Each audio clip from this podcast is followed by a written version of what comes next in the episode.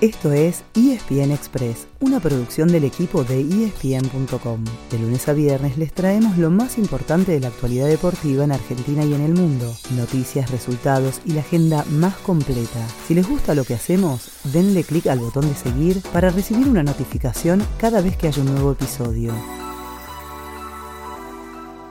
Después de la alegría del martes, ayer quedaba una incógnita a resolver. ¿Quién sería el rival de la selección argentina en la final del Mundial? Y la respuesta fue la lógica. Habrá que destronar a Francia, porque el campeón del mundo no se lució, pero le ganó con justicia a Marruecos por 2 a 0.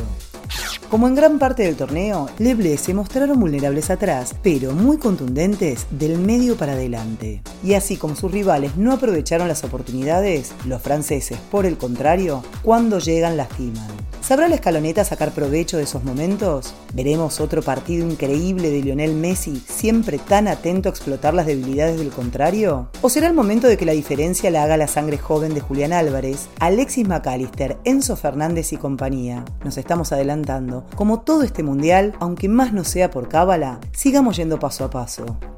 El próximo paso entonces es el partido por el tercer lugar. Será el sábado al mediodía entre los perdedores de las semifinales, Croacia y Marruecos. Para los europeos será la chance de cerrar otro gran mundial después de ser subcampeones en Rusia 2018 y así despedir a lo grande a Luka Modric, quien pasará los 40 años en 2026 pero los africanos que metieron a su continente entre los mejores cuatro por primera vez en la historia tendrán de su lado los miles de fanáticos que los apoyan en cada partido e incluso a otros hinchas del mundo árabe que ya los adoptaron como sus favoritos.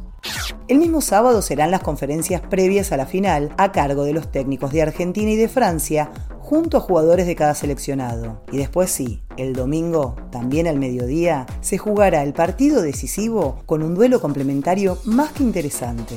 Leo Messi y Kylian Mbappé llegan, con 5 goles cada uno, como grandes candidatos a quedarse con el premio máximo goleador del torneo. Y un gol atrás, con 4, los escoltan sus mejores socios, Julián Álvarez y Olivier Giroud. Además, uno de los dos equipos se quedará con su tercera Copa del Mundo. Argentina la ganó en 1978 y 1986 Francia en 1998 y en 2018. En esta última ocasión chocaron en octavos de final con victoria 4 a 3 para los galos. ¿Habrá llegado la hora de la revancha?